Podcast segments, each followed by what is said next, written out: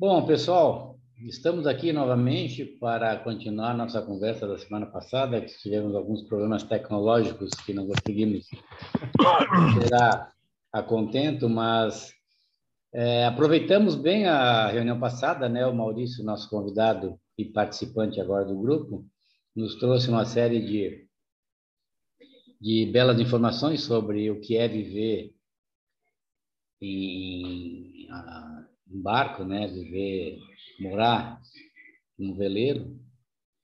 E hoje nós estamos aqui para continuar, porque a gente não conseguiu esgotar o assunto ainda. E agora temos até outros convidados ilustres, né, como o Ribamar, que chega pela primeira vez, o Marcos, que é nosso parceiro já de todas as reuniões, né, Marcos? E o famoso G4, né, Leomar? Então, a, a conversa está em aberto, eu vou, eu vou pedir para o Maurício é, continuar o enfoque, né? É, é não, a gente não está aqui para eventualmente ouvir ah, as belas paisagens que o Maurício já conheceu, as praias maravilhosas por onde chegou, mas o que que é, como é que é a vida de alguém que se dispõe a, a, a ser tão diferente, né? A gente às vezes tem a falsa ilusão de que é, é só deixar o vento levar o barco e tomar uma cervejinha, né? E o Maurício vai nos contar que não é bem assim, né, Maurício? A palavra está contigo. Ok. É, boa noite de novo, né, para todo mundo aí, né? É, a, a gente já começou um bate-papo aqui mas uh, para não ter que ficar repetindo muito daquilo ali, eu vou fazer só uma questão de um resumo. Vai ser até melhor, que vai, vai ser menos cansativo. Né? É, eu acho que todo mundo tem as suas aspirações, a gente nasce, tem um objetivo, consegue, luta para conseguir aquilo. E a gente sempre tem aquela meio preocupação. Quando você termina, para de, de, de fazer aquilo que era obrigatório até algum tempo atrás, que hoje já não é mais, você fechar um certo tempo de serviço e pensar em aposentar, o que, que você vai fazer? Isso é uma questão que se faz, até a gente está debatendo no grupo aqui sobre isso, né? E então cada um tem a sua escolha. No meu caso, eu é, tive a sorte de sempre fui esportista, gosto disso, né? E um dia resolvi que depois que aprendi a velejar, eu descobri que as pessoas podiam morar num barco. E aquilo foi um, uma coisa que eu nunca imaginava. Um cara morar num veleiro, o cara tranquilo. E é legal. E essa fácil de você poder levar de, ir de um lado para outro, o barco sem se incomodar, me, me encantou. E eu fui aprender isso em Brasília. E eu comecei, eu não entendia nada de vela. Sabia que era sabia pro e popa só. E aí comecei, me, é, tive uma chance de um amigo que, é, que, que me levou, eu aprendi, desenvolvi, ensinei minhas filhas com isso, e um dia eu resolvi que eu ia morar no barco. Mas era complicado, eu morava em Brasília, né? trabalhava em Correios, entendeu? Não tinha muita grana, os barcos eram, eram relativamente caros, e eu fui procurando, montando, comecei com barcos menores até, e, e quando eu me separei, no, um pouco antes de sair dos Correios, acho que era 2006 mais ou menos, eu disparei na vela e aí botei na cabeça que eu ia morar num barco. E comecei a fazer meu foco para isso, né? Para fazer isso. Eu já, já velejava bastante fora. É, no início eu comecei aprendendo, a gente montou uma equipe grande que, que foi referência em Brasília, né? Minha filha, inclusive, está tá na, tá no grupo ali no Clube da Aeronáutica, para quem conheceu, tem um grupo de velejadores e eles periodicamente eles homenageiam com uma placa algumas pessoas que são do grupo por algumas coisas que fizeram, né, que se fazem participação. E eu tenho uma placa lá, tá lá, Maurício Rosa lá no, lá no Clube da Aeronáutica. Se lá, minha filha até, até postou a foto lá, né, da, daquilo ali. Tem uma reunião que tem na quinta-feira. E eu comecei a velejar fora, fiz os circuitos das maiores regatas do país, mas mais do que isso, eu conheci pessoas que moravam a bordo, entendeu? E aí descobri que podia construir a bordo, comecei um barco, né? Construí um barco, tentei, levei para Brasília um, um, um casco, não consegui, mas de qualquer maneira, eu depois, quando eu me separei, eu dei entrada num barco e comecei a morar a bordo. Morei em Angra e fui para lá em 2009 larguei o Correio no, em abril de 2009, né? E, e, desde 2009 eu moro a bordo. Mas qual era a minha lógica? Eu acho que o lance não é só você morar a bordo. Cada um tem que ter uma. Eu acho que é a questão de uma lógica. Qual foi a lógica que eu, que eu tive? Eu cheguei à conclusão que é, eu podia, por exemplo, na logística me permitiu uma série de coisas que eu poderia continuar Tá aí, tá aí o, o Rogério, que é um, um, exemplo, gosta muito, Leomar também na área, né? É, e, mas eu preferi não fazer isso. Eu até brincava a, com a turma nossa lá de trabalho, né? Eu, o pessoal dizia assim: ah, mas você vai, o que você vai fazer? Eu falei: ah, eu vou fazer logística de entrega de veleiro. Aí nem me sacaneava os amigos para uma farra, né? Leônidas, a turma toda de lá. Ah, mas isso não é. Eu falei: não, mas eu vou fazer isso, é, é aquilo ali. E aí, e aí tem um parênteses que foi legal, né? Que quando eu saí, né? E aí a gente voltou um dia, reunir a turma toda lá, na, na, dos assessores lá de diretoria, lá de, e eles me chamaram, né? E eu ia sempre visitá-los, né? Eu já estava já uns três anos fora. E eles me chamaram e falaram assim, olha, porque tinha acontecido um, um, um lance interessante. Ah, o Correio fez um negócio chamado é, Nova Vida, alguma coisa parecida a isso, para preparar o pessoal para, para que fosse aposentar. E eu nunca fui, porque eu já tinha a ideia. Aí, de tanto encher o saco, um dia eu fui e encontrei lá, e na, na mesa tinha o quê? Era todo mundo assessor, todo mundo, e ninguém tinha. Na hora que eles mandaram o trabalho, era dizer o que ia fazer. E as pessoas tinham uma ideia do que queriam fazer, boa parte era trabalhar ou na logística, ou na área de recursos humanos, tudo, mas não tinha um plano, e eu tinha o meu. E aí eu falei, cara, não acredito que vocês, pô, não tem uhum. essa hora aí. Aí eles falaram, não, você tem? Eu falei, tem. O que você vai fazer? Eu vou construir um barco. Pô, rapaz, risada geral. Eu quero fazer um veleiro. Eu falei, você, você construiu? Eu falei, nunca construí um veleiro. Eu falei, cara, você tá maluco. Aí você chama esse plano? Eu falei, tem. Qual é a lógica? Eu vou construir. Aí mostrei uma planilha com tudo que eu tinha coletado para fazer. E o que você vai fazer, galera? Vou morar nele. Aí pronto, aí que fodeu, né? E aí isso virou uma brincadeira entre amigos de piada, né? E me sacanearam numa boa, sempre ali. Três anos depois eu voltei, aí o pessoal juntou, me chamou, ó, oh, vamos ali tomar um cafezinho. Eu falei, safado, vamos me sacanear de novo. Aí eles chegaram e aí juntaram, na época eram os mais, os mais chegados eram três, né? Aí falou: olha, a gente veio aqui para falar uma coisa para você. É, a gente sempre sacaneou você sobre isso aqui. Mas a gente tem que. E a gente chegou a uma conclusão e a gente tinha para você isso. Você, com a tua ideia, já demos o fazer. Então a gente tem que falar isso aqui. A gente vai continuar te sacaneando, mas que a gente sabe que, na verdade, você fez e está certinho. Então é legal. Então, às vezes, é o seguinte: uma coisa que a gente aprende. É, eu digo que a gente fica mais velho, não fica mais inteligente, fica menos burro, né? É, é, o que acontece? Você tem que ter um sonho. O que move a gente é um sonho. Quer dizer, para mim, cada pessoa tem o seu. Por exemplo, eu dou maior valor. E estava conversando com minha mulher sobre isso, que ela falou, cara, mas você agora vai ficar com o pessoal, esse pessoal deve ser muito importante para você, para você ficar conversando. Eu falei, cara, são pessoas legais. E é legais ali. Aí ele falou, é, não é só isso, é porque eles têm os, os, objetivos dele e a gente vai trocar ideias. E ela se até se animou, falou, pô, que legal, que bom que vocês estão mantendo isso aqui. Mas, por exemplo, várias pessoas terminam o trabalho, a Leomar tem aí, e, e, e, alguns outros, né? Rogério, outra coisa, eu vejo, recebo algumas informações, eu vejo que os caras estão trabalhando nisso. Eu optei por não fazer nada disso. Eu optei por viver a vida. E aí o que acontece? Entrou aquele, aquele papo lá do, do ócio criativo, né? que vai, isso vai continuar, a gente vai bater papo. E eu até é, até estava comentando com ela e, e, eu falei assim, ó, pode parecer até meio chato falar isso aqui, eu, mas é a minha visão. Como é um grupo de discussão, eu sei que os caras são safos, né? Não tem problema. Mas eu, eu optei por não fazer. Não quer dizer que eu amanhã não tenho que começar a trabalhar para fazer. Não é, não é isso. Mas eu optei por não. O que era o sentido da vida que a gente pensa no ócio criativo? É que você vai, antigamente você vinha, parava e aí você tinha que fazer alguma coisa. Aí era aquela história: cabeça vazia, oficina do demônio, tá? Mas você pode fazer coisas sem ter que ficar se preocupando em saber estudar a teoria da relatividade. Ficar vagabundando. Eu optei por ficar vagabundando. Pô, eu falei assim, cara, eu trabalho desde 14 anos, dava aula, de, de 14 anos eu dava aula de matemática, me sustentei até os, os 19, a gente está no correio com isso. Cara, agora chegar agora, daqui a pouco tu dá um. E eu vi muita gente que isso que foram referências nisso né? É, de uns tempos para cá, apareceu muita gente que comprava barca. Aí você vê o cara, como esse cara que comprou agora. O cara é um executivo da, de uma multinacional enorme, aí o cara da, comprou um barco, ele e a mulher, mas eles são bem zens. E o cara está sendo espremido porque ele é zen e está numa área que, é, que puxa. E eu, e eu comecei a perguntar por que esses caras compravam barco se nunca tinham tido uma história de vela. Porque pelo menos você começa, começa devagarinho, não. O cara compra um barco enorme, bem maior que o meu e bem. Aí eu até comento com o pessoal. E eu já vi vários casos assim. A gente está conversando aqui, não tá? Legal, bonitinho. E aí um dia que a gente esteja num, num grupo, né? É, ou agora, ou um grupo físico. De repente, o que acontece? Apaga a luz.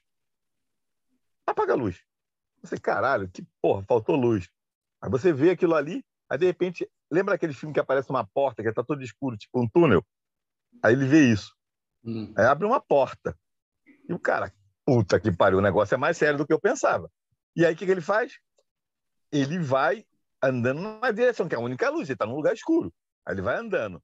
Quando ele vai chegar lá, a porta se fecha e ele ouve alguma coisa, ou pressente, sente alguma coisa que diz que não era a hora dele. E ele volta e, e volta aqui. E aí isso marca o cara. O que, que ele faz? Ele fica louco. Ele compra a moto mais louca que tem para estradeira que tem. Ele compra motorhome, ele compra ele faz de tudo. Ele, ele descobre que tudo que ele estava aqui não serve do lado de lá. Não serve do lado de lá. E aí o que acontece? E ele está ali, não aproveitou família nem nada. Boa parte deles faz uma coisa que é chata, mas se separam, vários deles. Conheço vários casos assim. E eu não queria entrar nessa estatística, não queria. Eu falei, não, vamos fazer diferente, vamos tentar. Eu sabia que minha primeira mulher não iria para bordo por problemas que, que, que, eu até digo que não é culpa dela. Essa, ela, eu sempre fui esportista. Ela não gostava de esporte, passou a gostar de esporte, porque eu era seleção carioca de, de handball, fazia atletismo, fui para o Amazonas lá, ela foi, a gente casou lá, é, ela é do Rio, mas a gente acabou casando morando lá em Amazonas, que eu trabalhava lá. Eu era da seleção é, universitária, jogava tênis. Eu, em Brasília, eu representava o Clube Naval. Então, já, já fui gente na vida. já fui gente Legal. na vida. Aí, o que acontece? É, a, então, ela começou... Mas eu sabia que ela não iria para por um problema que ela tinha em relação à água. E ela, a culpa não era dela nesse ponto, porque eu sempre defendia. As outras coisas, tudo bem, né? mas essa não. Quando a gente se conheceu, eu não velejava. Então, isso eu decidi depois. Então, foi uma decisão pessoal, então eu não posso atribuir a ela uma culpa que não. Eu deveria ter conversado, eu queria isso, e ela dizia que não, e eu ia tentar resolver. Acabamos separando, né? E, e ficou mais fácil. E, então, esse é o caso. Então, a vela, é, para mim, ela entrou como um modo de vida. Como modo de vida. Para mim, era o foco. E eu queria fazer isso aqui e não queria me preocupar com nada. E aí, por isso que eu brincava com o pessoal, que eu não ia fazer. E eu, isso que eu tenho. Só que o que acontece? Ela é é, então vamos tentar agora rapidinho para vocês poderem fazer perguntas, senão não, não dá, né? Então pensa qual é a vantagem. É por isso até que eu digo que, que num grupo como o nosso aqui, é, a, a, minha vida é bem, é bem diferente. Eu acho que isso é que é legal para se trocar, né? Porque é, eu costumo dizer que o equilíbrio está perto do meio, né? Próximo do meio. Um pouco mais para lá, os placares ficam circulando. O que, que eu gosto? Eu sempre gostei criei, de natureza. Criei minhas filhas assim. A gente acampava, minhas filhas sempre entendem. É, uma delas, inclusive, virou é, escoteira do mar por causa disso. E levou os filhos e o marido para isso. Eu sempre gostei. Eu sempre gostei demais aqui. E gostei dessa vida nômade, que me, que me faz bem. Aí o cara fala, mas você vive sozinho? Eu digo, você fica sozinho quando você quer. Porque você fica mais sozinho na, em, em, em prédios ou, ou, mesmo em casa, né? É, aqui eu não consigo ficar sozinho. Eu faço parte de grupos e grupos de vela entendeu? Tem um barco de velas, né? E a gente troca muita ideia. E eu consigo conversar com gente que está em tudo quanto é lugar.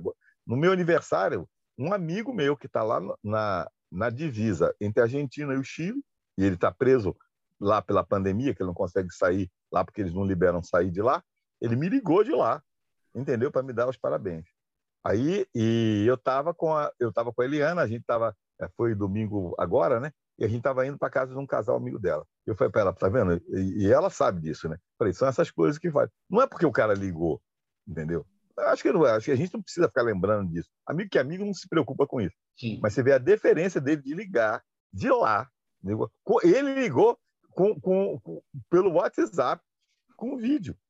A gente já tem uma história de amigo, tudo bem. Entendeu? Isso é alguma coisa. Ele falou, pô, cara, legal, legal. E eu perguntei, legal. E aí, uma coisa engraçada, a gente tá na porta de uma padaria chovendo, gente na padaria. Eu falei, como é que é? Muito calor aí? Ele, ele... Aí ele falou, não, ah, aqui, aqui vai entrar um vento de, de 40 nós, eu tô rodando aqui, mas tem que voltar. Tá, tá, tá 5, é, 6 graus e vai cair, entendeu? Mas é isso aqui. Aí você tem um cara ali, você liga com outro que tem que está na, na, no, querendo ir, como agora, está querendo ir para o Amazonas, aí está precisando que você vá junto. Você tem outro cara que, que liga para você porque ele está tá em algum lugar e sabe que você conhece aquilo ali. Então, você, você é útil para as pessoas. Uhum. Então, aí entra aquela questão do sentido da vida, que é a que eu digo. é, que eu até postei ali até um, um, uma coisinha que é que eu que disso que eu, que eu vi tudo, que é daquele daquele do Enéas, né? E independente do que o cara era, eu não estou falando, eu estou dizendo pela o texto dele. Ele diz, ele diz uma coisa que eu vi com o budismo, né?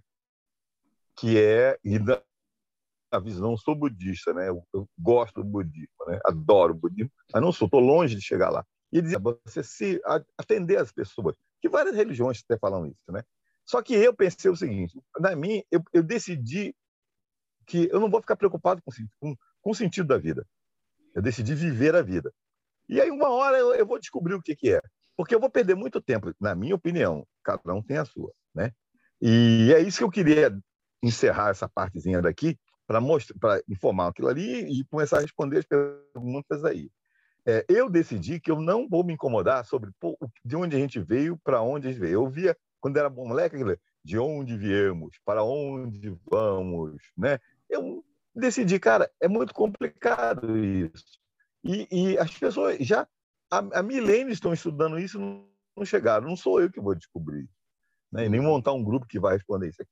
Uma hora vai aparecer. Eu acredito que isso é muito organizado para ficar só assim. A gente deve ter uma, uma um outro estado, tudo bem. Mas eu não estou esquentando com isso. Então eu vou viver e procurar viver, viver bem, ajudando as pessoas, entendeu? E, e, e, e algumas vezes eu, eu, preciso de ajuda, todos nós precisamos. Então esse é o meu estilo. E eu tenho feito isso aqui e estou satisfeito com, com, com, isso.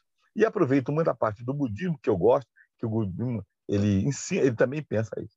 Então basicamente era isso que eu tinha para dizer para vocês é, é, a questão da, da, opinião. E aí a gente vai conversando, cada um vai colocando aí. Estou à disposição é, para conversas, perguntas e respostas. Muito bem. Alguém está ansioso aí para fazer a primeira? Quem se candidata? O Rogério? É isso? Tá. Rogério, manda a bola. Maurício, eu queria te perguntar uma coisa que tu não que tu não me explicou, pelo menos eu acabei não assistindo a primeira parte da semana passada, que é o seguinte: como é que tu fez? Tu foi, é, passava o final de semana no barco e voltava para o teu iglu urbano, ou tu foi de, de seco, se desfez de tudo e foi tipo tudo ou nada, foi direto para o barco. Como é que foi essa transição de uma vida urbana para virar marujo?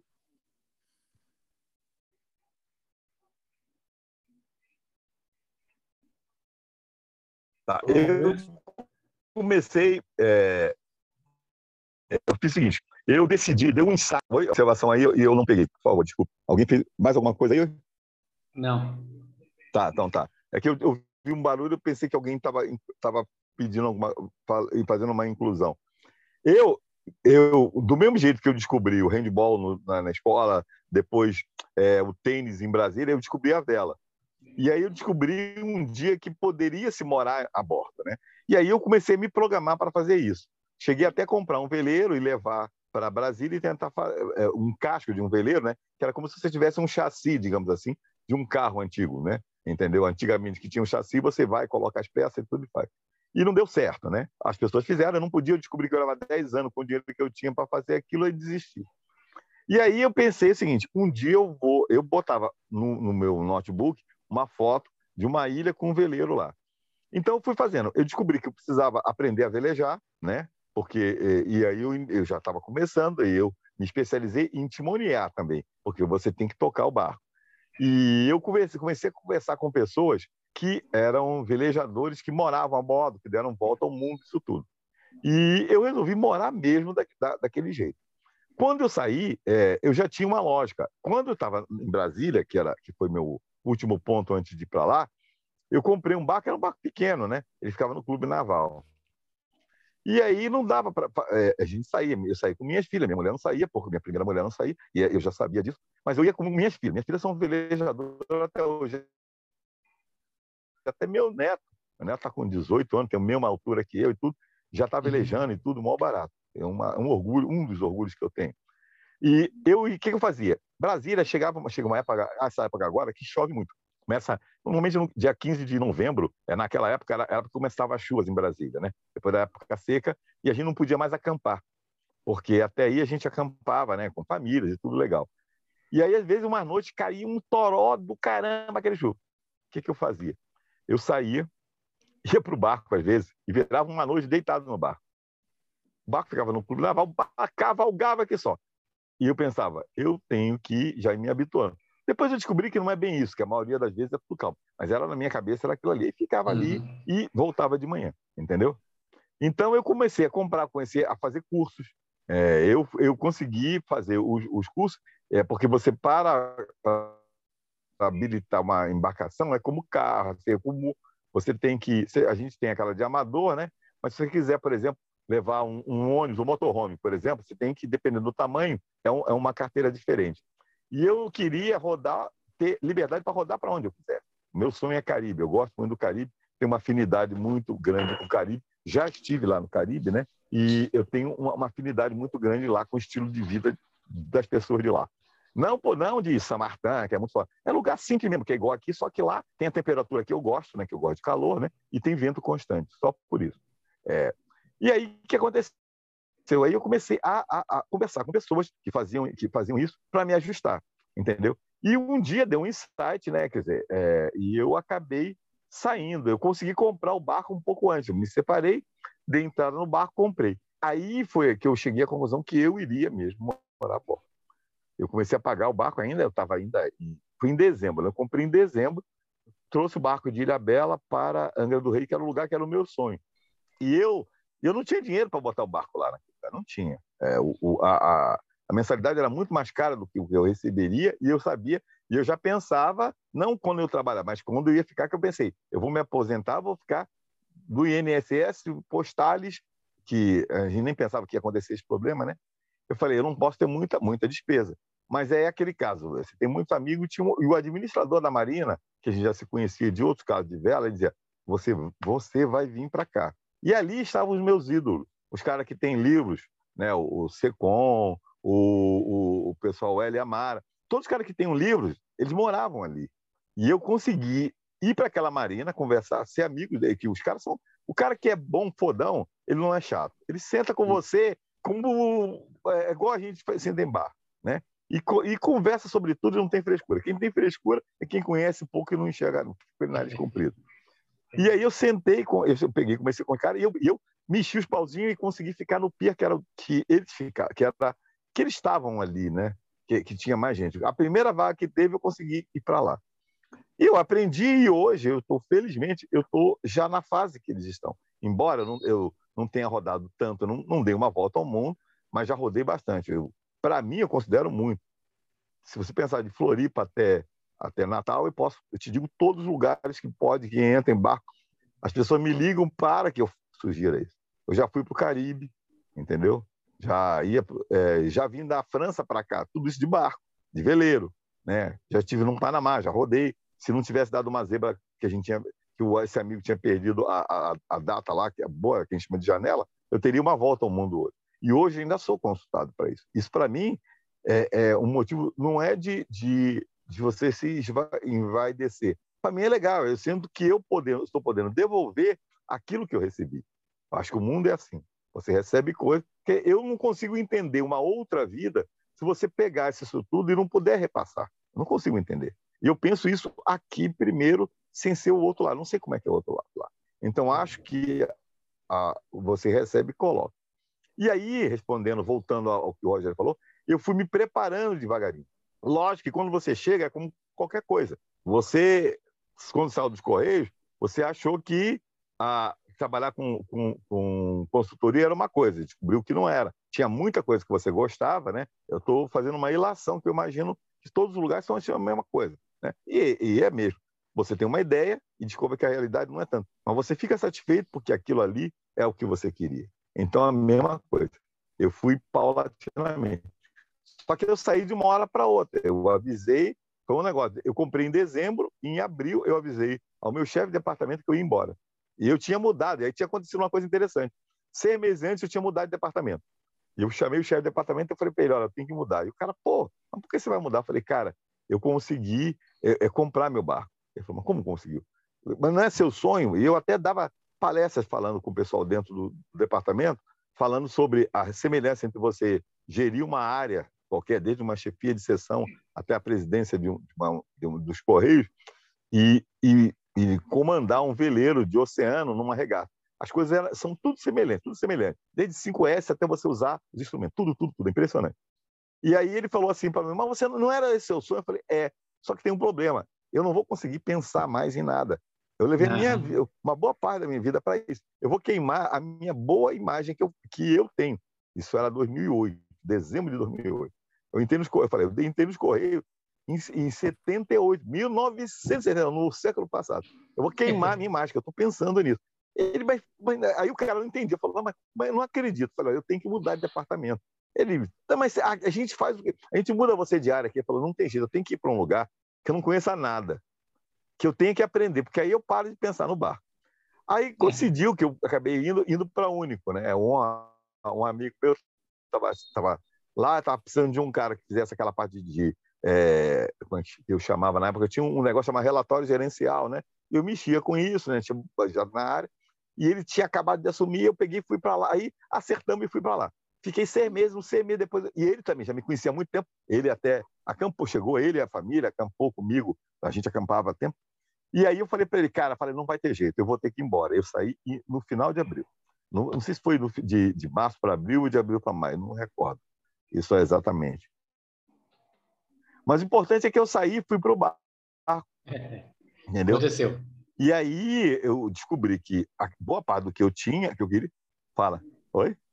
É, aí, muita parte do que eu queria, é, quando eu fiquei de noite no barco, eu, eu, fiquei ligado. Eu saí. Aí teve outra coisa interessante. Eu saí do barco, eu, eu foi sexta-feira, eu, eu, tinha avisado o meu chefe do departamento que eu ia sair.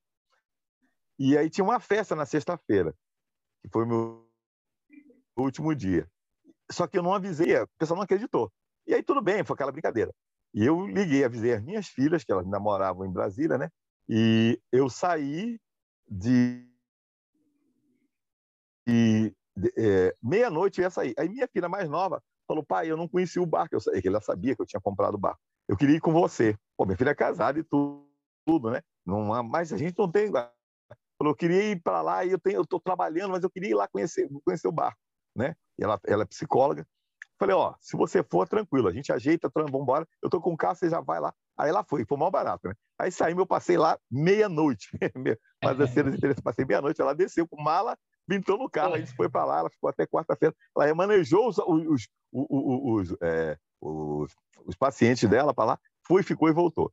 E quando eu sentei no barco, depois que ela saiu, eu falei, cara, agora você realizou, agora se vira.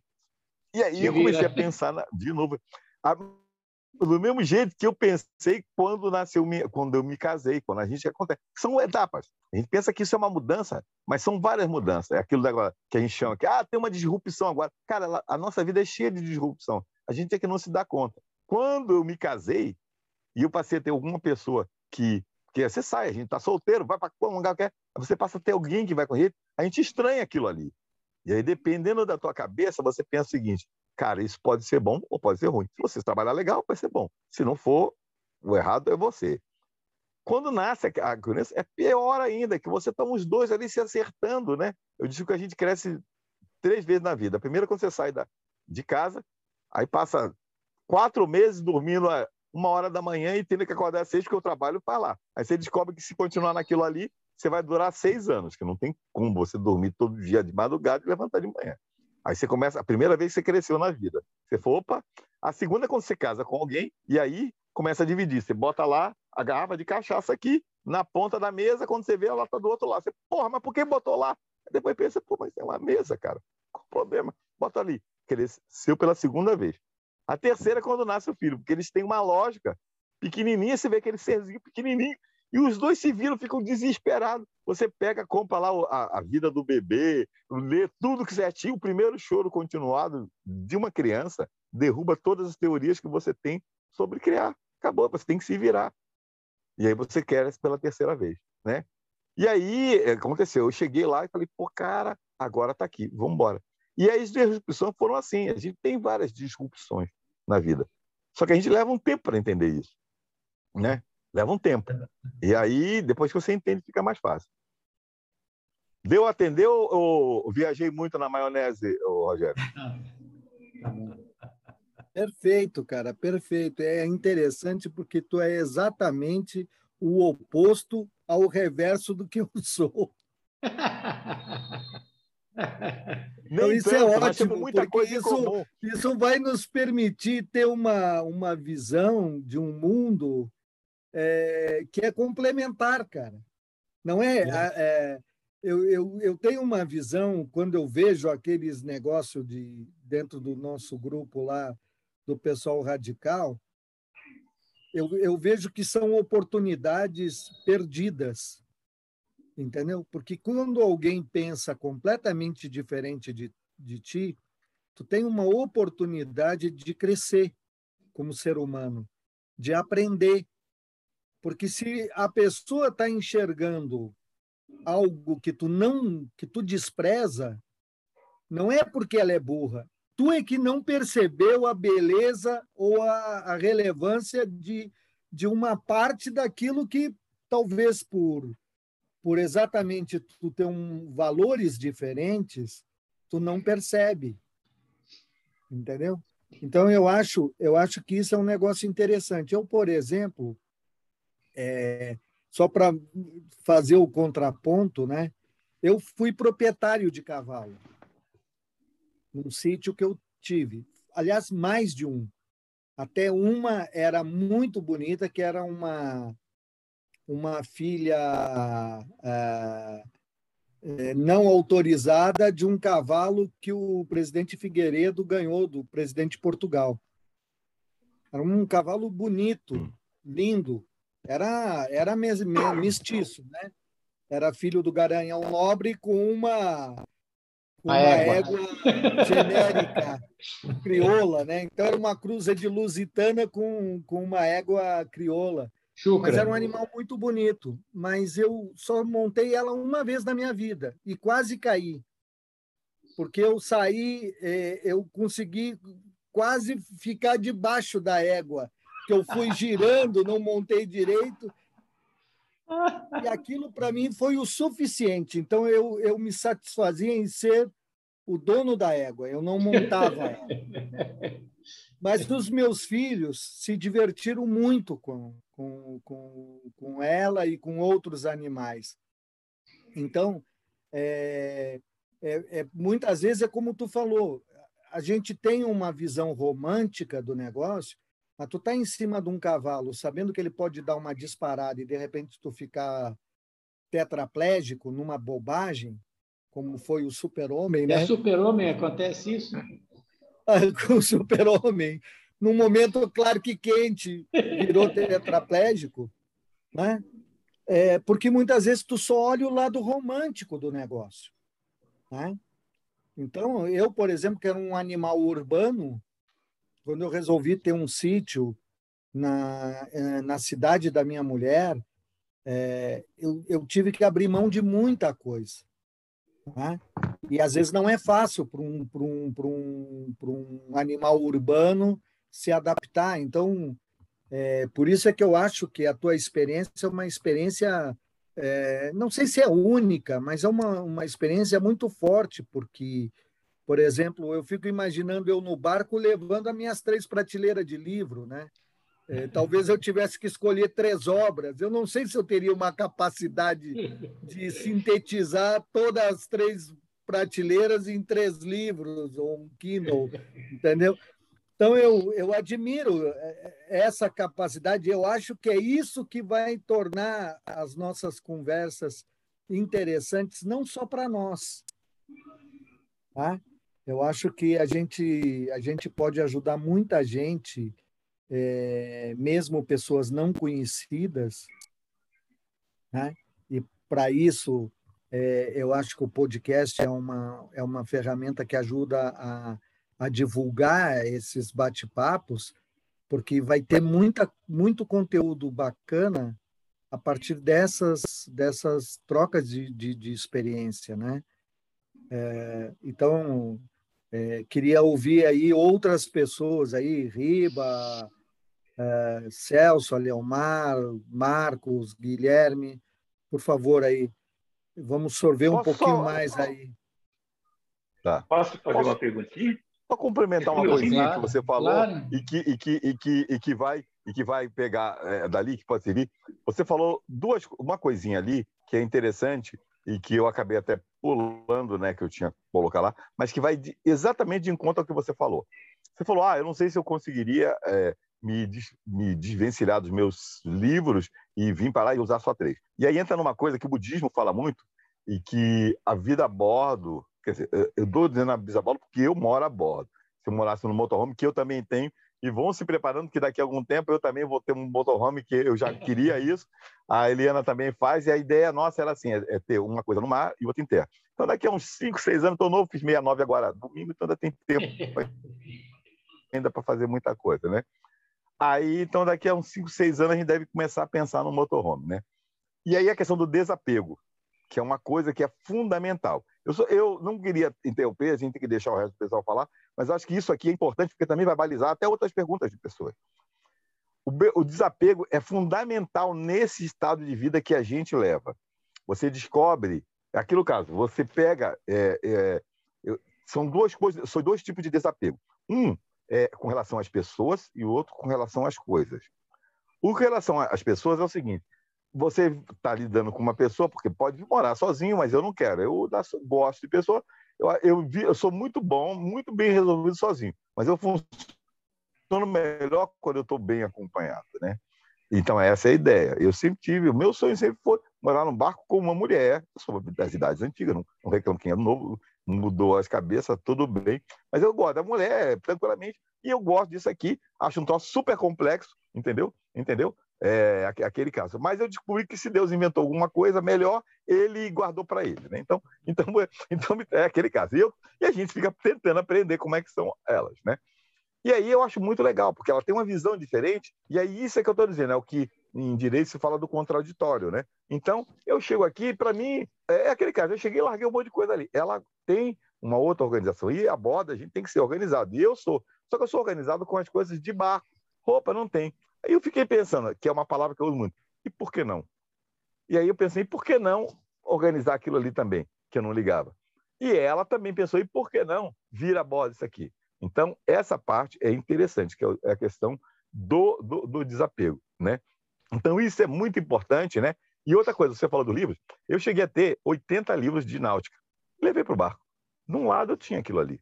O que acontece é que muitas vezes a gente tem os livros e tudo bem, e não e, e, eles estão ali como uma referência. Tem uma estante, tem minha irmã tem. A, a, sala dela é cheia de livros, o quarto dela é cheio de livros. Mas ela não lê os livros. Ela já leu os livros. Eu estou aqui, ó, estou fazendo um desapego. Eu vou, eu, agora não dá para mostrar, vou mandar para você depois. Eu tenho um monte de livros daqui que eu vou doar para a biblioteca de, que, daqui da, da, da Marina, entendeu? Porque eles foram importantes para mim, mas não são agora. E eu fico carregando um peso inútil. Eles não têm serventia. É, é um papel, é legal, muito bacana, mas não servem mais. E eles serão importantes para outras pessoas. Alguns eu estou dando de presente, entendeu? Eu fiz isso quando eu saí lá de Angra, né? Então, isso, esse é aquele caso. Então, o desapego é muito importante, porque quando você chega nisso aqui, não que eu seja fodão nisso aqui, não sou. Aviso logo, eu tenho tantos ou mais erros do que todo mundo. Né? E a outra coisa que eu achar é que você fala assim, ah, eu sou exatamente o contraponto. Não é. Vamos pensar em matemática, né? que é fácil de todos nós gostamos de matemática. Então, você, você imagina um conjunto com dois círculos em que eu estou de um lado e você está no outro. Nós não estamos separados ali. É, há, um, há uma parte que é comum. Lembra aquela história que a gente estuda sempre, daquela área comum? E aí, a gente, a princípio, né, a princípio, a gente pode pensar que quando aquelas duas, aqueles dois círculos se, se encontram, né, e que tem uma parte que é comum aos dois, a gente deve pensar só no curso de administração postal, que é o primeiro que pensa. Ah, nós fizemos o curso, mas você é de uma região sul, era da sudeste. Nada, nós temos um monte de coisa na cabeça e que também não é só a logística. Se a gente sentar, nós vamos descobrir um monte de coisas. Não importa por que, que você está sentado nessa cadeira e eu estou sentado nessa, nesse aqui? Isso, a vida é, eu, é outra coisa que eu gosto. É, é um texto. A vida é feita de escolhas. Você está satisfeito com isso? Tudo bem. Se você está achando que está bom e quer mudar, tranquilo. Mas nós todos aqui temos muitas coisas em comum. Eu sou um pouco mais maluco do que os outros, também sou mais velho do que vocês, têm essa vantagem, né? E aí, aos, aos mais velhos, se aceita mais coisas, né? Mas eu já era, eu já era maluco bem mais de cedo. Às vezes a gente é maluco e tem que, que acertar, tá? Então, não pense que, eu, que, que você é um contraponto meu. Não, a gente sentando, a gente descobre isso aí. Tem muito mais coisas em comum do que isso, tá? Então, é, com certeza. rápido, né? Tá bom? Celso, tu estava escrito, Celso? O Rogério vai falar ainda? O Celso estava querendo comentar uma coisa que eu acho que é interessante. É o seguinte. Eu vi o Celso levantando o dedinho ali. É, eu só queria complementar uma coisa que é o seguinte. Deixa eu falar primeiro, Rogério. Talvez você é, faça essa complementação, ajudando também. Não sei se pode acontecer isso.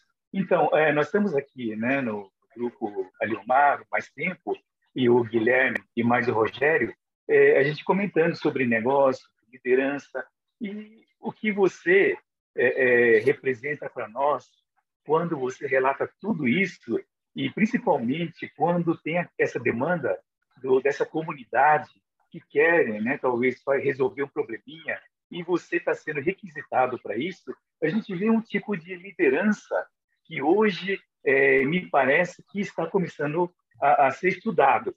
Não que todo mundo, né, vá seguir esse tipo de liderança.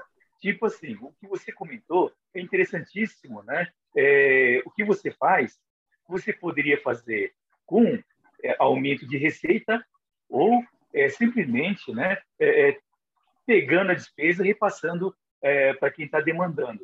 Eu achei muito interessante isso também, porque a liderança hoje está sendo requisitado para trabalhar o lado mais espiritual. Então, ele tem uma equipe, né, essa equipe, ele não trabalha só o lado científico, mas o lado acima disso, né? que, é, que o, a ciência nossa ainda não consegue dominar. Né? Então, tipo, é, é, duas pessoas pensando, a produção dela é estimada por uma pessoa só. Então, é, é, é, principalmente na, na questão da, da, criatividade. E aí que entra disrupção, como você disse, né? Teve uma disrupção na sua vida de vários aspectos aí.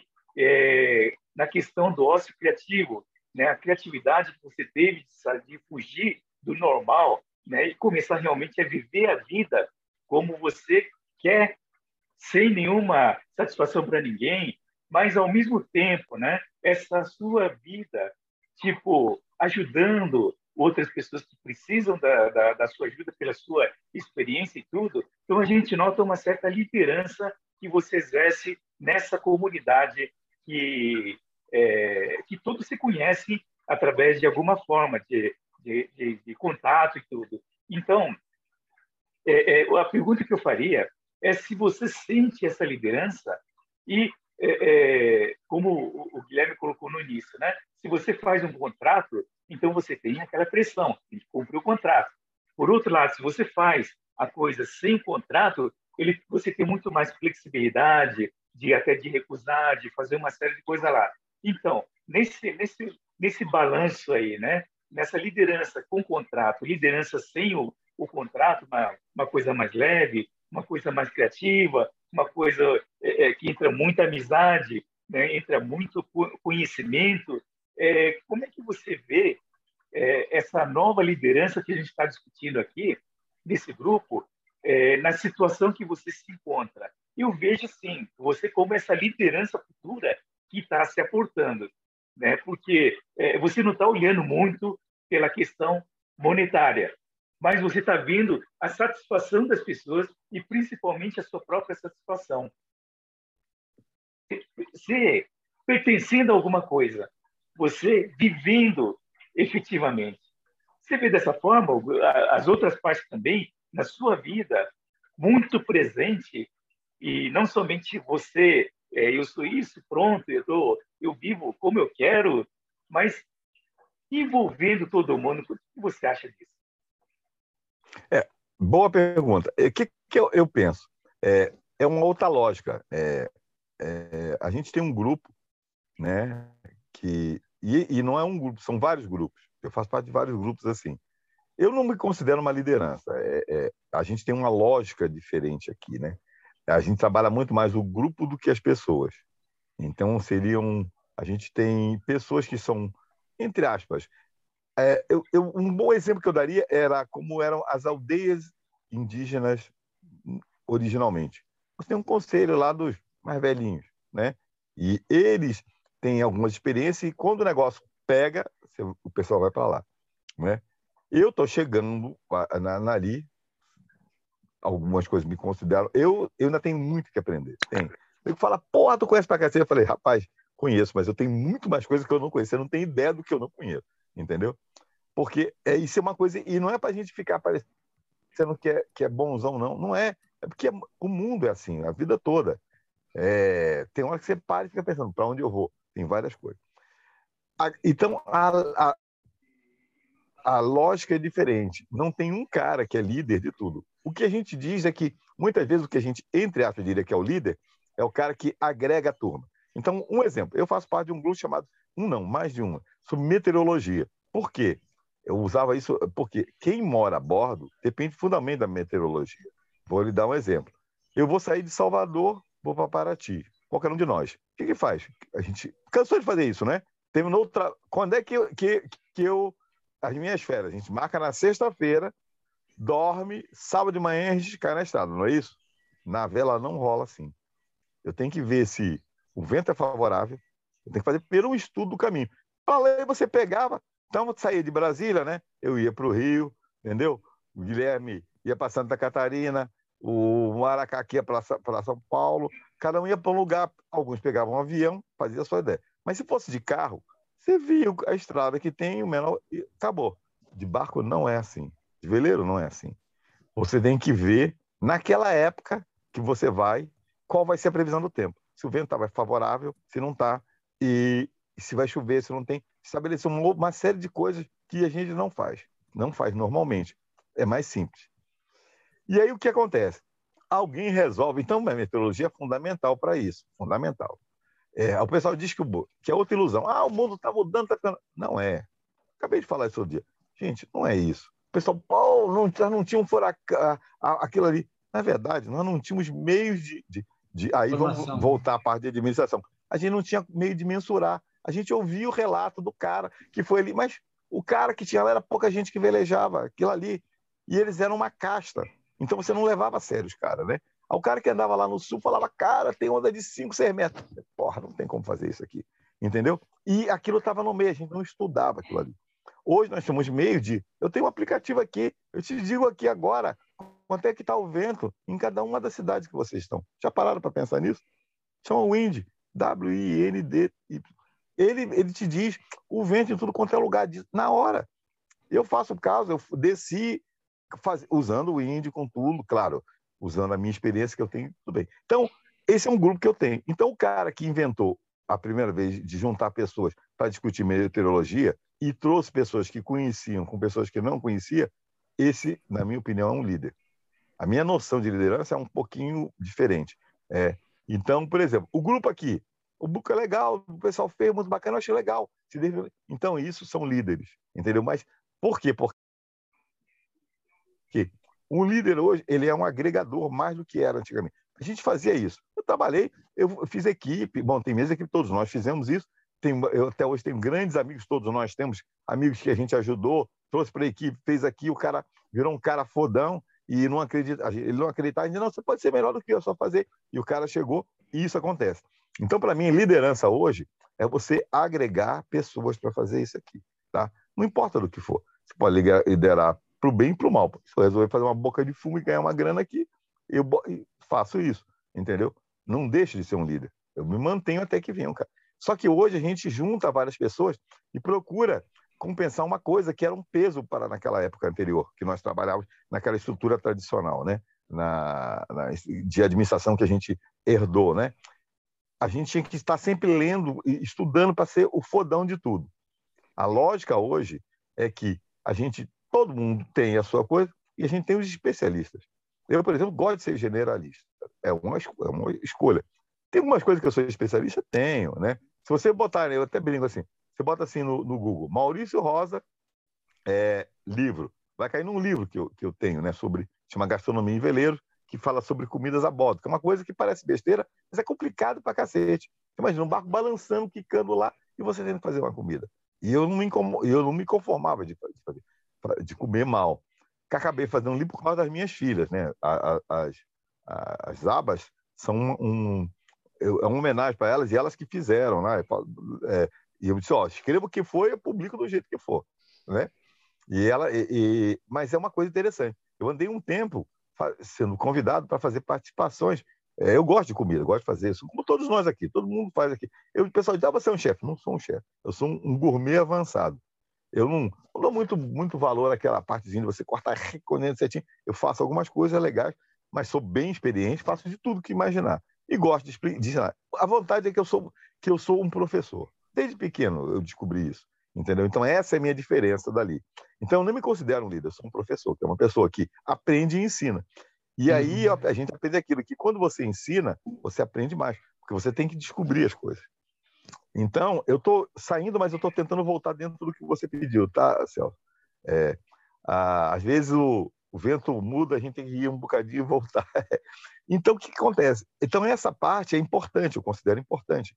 É, eu, eu, não, eu não penso em que é, o cara fala, ah, você... Não, eu não sou, de nada. Eu sou porque tem muito mais gente. Eu estou aqui, estava conversando aqui com um amigo, um casal que for, saiu daqui, só os dois foram para o Caribe, do Caribe foram para a Europa, rodaram por lá, voltaram, estão aqui. Eles têm muito mais experiência do, dos dois do que eu tenho em alguns casos. Eu tenho muito mais do que eles em algumas coisas. E eles têm muito mais do que eu. Então, isso é que, é que eu digo que a gente fica mais velho, não fica mais inteligente, fica menos burro. É você entender que você não precisa saber tudo. Você tem que procurar saber aquilo que é importante e conversar com pessoas que sabem trocar ideias e achar a sua coisa. Quando a gente está na bordo, e aí entra uma outra coisa que você falou aí, é, que me fugiu, mas eu guardei, era a questão de que é sobre a parte de liderança. É o seguinte, eu tenho, é, por opção, né? Eu tirei as carteiras nossas aqui e fiz um curso que eu queria lá fora e pensei, ah, pode ser que pinte negócio de levar um barco para lá. E muitas vezes tem um cara que é fodão lá, mas ele não tem documentação.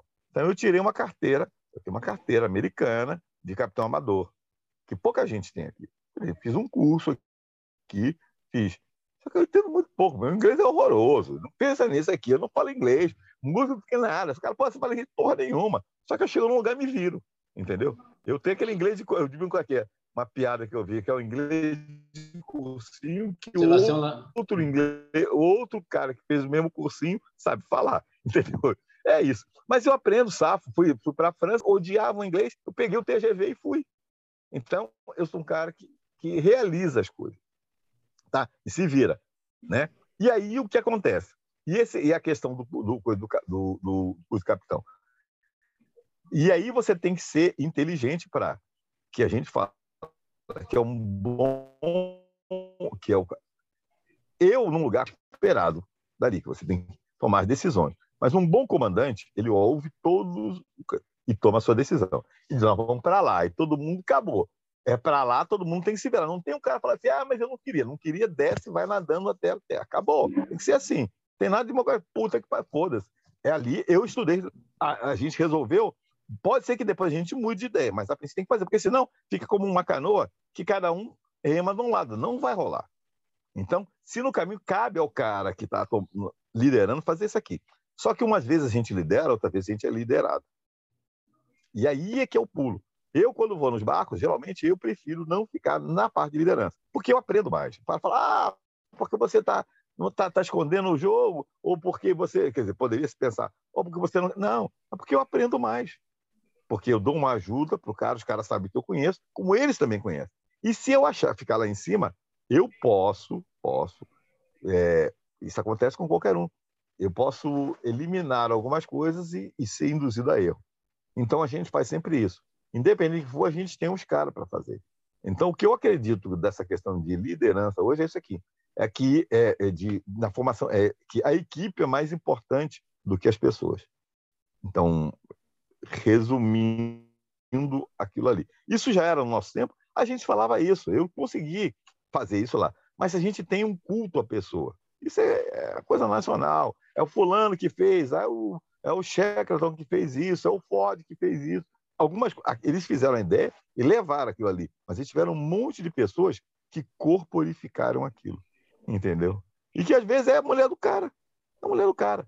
O, o Amir Klink deu a volta ao mundo pelo lugar mais complicado que tem, que é um polo, um rolo. Todo mundo fala, o cara fez. Pega o livro. Ele diz lá, ele, ele, eu conheço o cara e eu sei disso. Ele ia se fuder, não ia conseguir. Porque ele estava com a cabeça que tinha ali, uma hora ele chegou, não estava dando certo. O, o clima já estava mudando, ele estava fudido. O que, que, a mulher dele fez? Ele falou isso em toda a palestra. Ela ligou para o mais famoso meteorologista do, do mundo, que era na, nos Estados Unidos, e falou: Olha, está acontecendo isso, isso assim, como é que faz? Aí falou: Eu lhe cobro tanto para te dar essa orientação. Ela olhou, não tinha o dinheiro, né? E eles estão.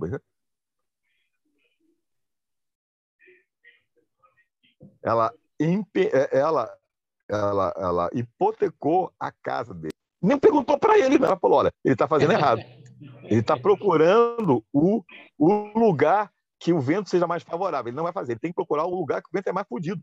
Porra, o cara vai afundar, não vai. Ele vai procurar isso, isso, isso assim, e esse vento vai fazer com que ele vá, que era o que a gente faz. A gente procura o lugar que é mais favorável à nossa embarcação, né? Ele falou, ele vai fazer isso, vai na entre... Ele completou. Ele fala sempre isso. Então, o cara que existe...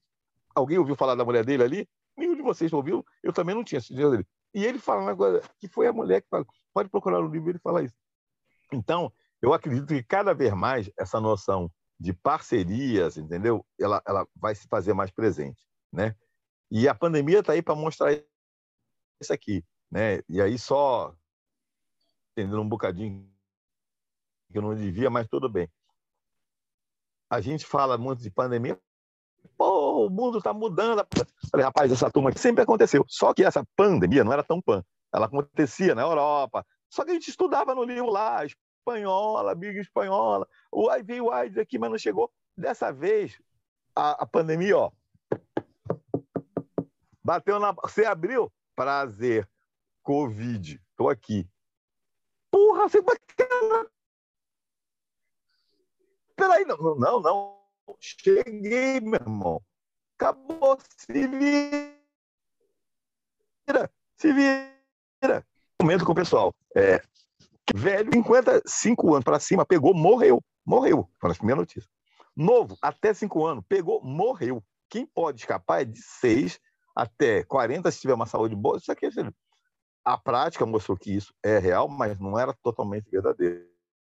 Um exemplo, eu não peguei Covid e rodei um bocadinho. Claro que eu não sou mais o cara, ah, você é libertado. Porra nenhuma. Eu tomei com meus cuidados, fiquei segurando. Falei, pô, se eu pegar, fodeu. Eu moro sozinho. Claro que a gente tem minhas filhas, a gente toca, que é outra coisa que eu vou falar, que a gente, que, que é outra ilusão. Ah, você mora sozinho, fica lá. Não, eu leio, estava até comentando isso aqui, eu leio, eu, eu, tenho uma assinatura do Estadão, independente do que eu tenho. Eu tenho que o Estadão, eu tinha da Folha, mas eu acho que a Folha perdeu a, a capacidade de ser isenta que eu gostava. Na, na Folha eu tinha, na mesma página, um artigo favor e a contra alguma coisa, e você escolhia, que eu acho que tem que ser assim. A Folha se perdeu por isso, e não vamos discutir isso aqui, porque não vai lá. O Estadão também, mas eu gosto de ouvir o que a gente chama de contraditório. Eu quero ouvir o cara para saber, porque algumas coisas ele está certo, outras não. Então eu venho, eu tenho, a gente tem internet que permite isso, né? Então, de uma hora para outra eu saía, o que, que eu fiz? Eu me preocupei, andar, sempre andei com máscara nos lugares que tinha aqui, a gente. Tá, e eu fiquei isolado aqui num lugar, fiquei isolado, né? Acabei fazendo uma viagem com todo cuidado, não peguei. Tomei todas as vacinas, vou tomar aqui a terceira, faltam 15 dias, estava querendo até tomar uma antes de viajar, mas talvez não dê tempo. Faz isso aqui. Mas a pandemia chegou, na no... bateu na nossa porta. E antes ela não batia. Aí você lê. E uma coisa, você vê um filme sobre isso, um outro você lê no livro de história, que fala que a gripe espanhola fez isso. Você ouviu um velhinho lá que, ah, eu tive lá. É outra coisa. Então a gente está tendo que ser mais prático. Porque agora o mau tempo está chegando na tua porta. E aí você tem que pensar que para sair, você não pode sair de camiseta. Porra, vou ter que botar um casaco ou levar um guarda-chuva. Vê, se, vê se hum. troço consegui entender, ah, explicar. Você tem mais alguma coisa? O Rogério tinha. Entendeu? Uma, uma deixa eu só complementar o, o, a questão né, de, de uma liderança formal e informal. Eu vejo você como essa liderança informal. Então, quando você está lá, né, é, é, junto com a comunidade, à frente, talvez, até dessa informação de, de clima e tal, o que, que acontece? Tem seguidores, né? Você tem seguidores. Se tem seguidores, você é líder de alguma forma. Sim. E é, é, então, na, naquilo que você faz também, que é demandado. Por quê? Porque você é visto pela comunidade como líder. Então, é, essa liderança, essa liderança que está incluso na sua vida, né? É, é, tem as pessoas que dependem do seu conhecimento, da sua experiência, né? de, de, conhecimento que, que possa realmente resolver problemas que eles podem ter, é, é, topar durante um determinado caminho que eles vão, vão navegar, alguma coisa assim. Então, essa, essa demanda que vem para você, é isso que eu estava te perguntando, assim, como é que você sente como líder, né? ou, ou simplesmente pela demanda que vem por causa de, de, de conhecimento que você tem, de experiência que você tem. É, eu, aí que tá, é, como eu te disse, eu não me sinto um líder. Nesse ponto eu não me sinto.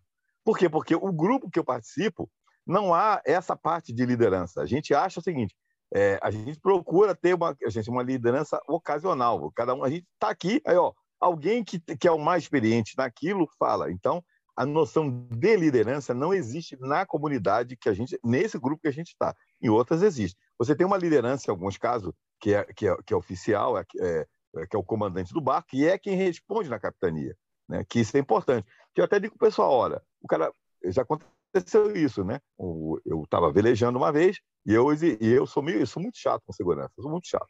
É, eu sou conhecido por um cara que é muito rigoroso em algumas coisas. Então eu não admito que à noite o cara esteja aqui a bordo e não tenha o cinto de segurança. Existe. Não tem, não tem coisa. Tem um grupo grande que faz isso, né? outros não tem. Cada um tem a sua lógica. E uma vez o cara pegou e falou para mim: Ah, mas se eu morrer não tem problema nenhum. Eu falei: Sim, se eu morrer, caiu na água, tudo bem. Você resolveu o seu problema. Só que os seus terminaram e o meu estão começando. Quem vai responder na capitania quando voltar lá sou eu. Eu que tenho que explicar por que, que eu saí com você e não votei. Isso não é nada. Com a capitania eu vou ter que um inquérito. Como é que eu vou olhar? E eu falei isso numa, numa regata que a gente foi daqui de Vitória até lá, que tinha um cara, um cara de 18 anos, né? A gente estava em quatro, cara bem experiente. E ele não, e ele não usava cinto à noite, madrugada.